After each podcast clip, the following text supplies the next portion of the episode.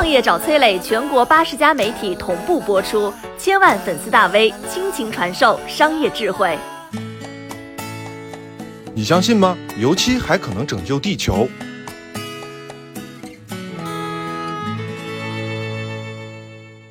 最近呢，俄罗斯科学家发现一颗直径为一百米的小行星正在向地球飞奔而来。观测到它的时候，当时它距离地球是一千八百万公里。当大家还在预测，哎，这个小行星会不会撞上地球啊？这个月的花呗还用不用还了啊？它在距离地球四百万公里的地方偏离了轨道。可以说啊，地球这次又逃过了一劫。但是你要知道，小行星撞击地球的威胁时刻存在着。人类历史上真的发生过很多次这样的事件。恐龙灭绝咱们就不说了啊，咱们就说近的。八年前，一颗直径十七米的小行星穿过地球大气层，出现在俄罗斯上空。科学家计算呢，这颗行星一旦撞向地面，产生的能量相当于二十五颗原子弹同时爆炸。而且按照轨迹推测，它很可能落到俄罗斯核电站和核原料仓库上，这个后果不堪设想。好在呢，这颗行星并没有撞向地球，而是提前在空中爆炸了。但即便如此，爆炸产生的冲击波还是造成了三千多幢房屋损毁，一千两百人受伤。最惊心动魄的一次是发生在二零一九年，两年之前，科学家发现了一颗小行星以大约每小时八点七万公里的速度向地球飞奔而来。它在距离地球七点二万公里时，调皮的和地球擦肩而过。科学家后来预测，如果真的撞上了地球，它产生的威力足以毁灭两座纽约。最让人可怕的是，直到它接近地球的前一天，我们才察觉到这个危险。好，那今天的问题来了：如果小行星要撞击地球，人类到底有没有能力来提前保护地球呢？答案是有，而且办法还不止一种。这第一种呢，就是核炸法，在小行星到达地球之前，用核弹把它给炸掉。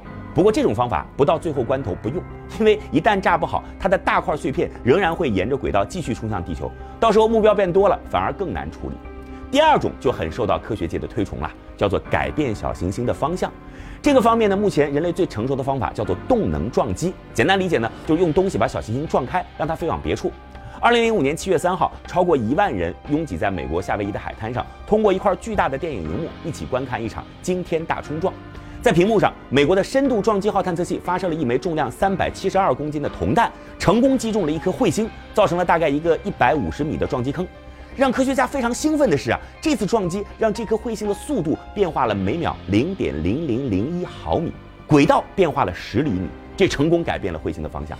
科学家们说了，如果能够提前发现要撞击地球的小行星，那么改变其一点点角度，就足以让地球避过一场天地大冲撞。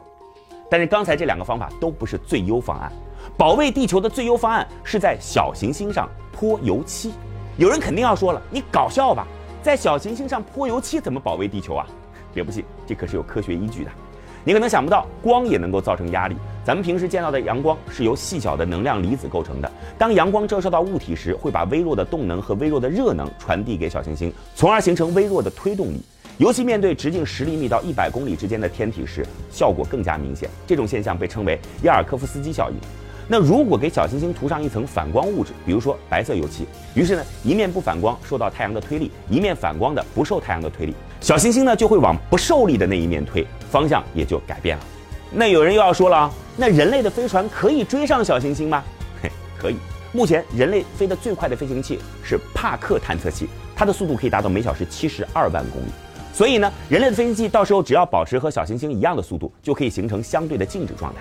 那追上去之后怎么泼油漆呢？嘿，早在二零一二年的美国麻省理工大学研究人员就提出了自己的方案，用人造飞行器射出一个油漆子弹，当子弹击中小行星表面的时候呢，它就会爆裂开来，用一层五微米厚的油漆来覆盖小行星的表面。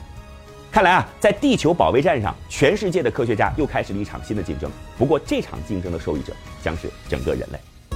我是崔磊，很多互联网公司都曾邀请我去分享创业方面的课程，包括抖音、快手、百度、阿里、腾讯等等。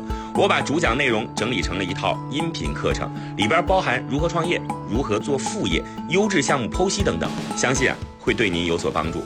下拉手机屏幕，在节目简介里边添加我的个人微信，这套课程今天免费送给您，快去领取吧。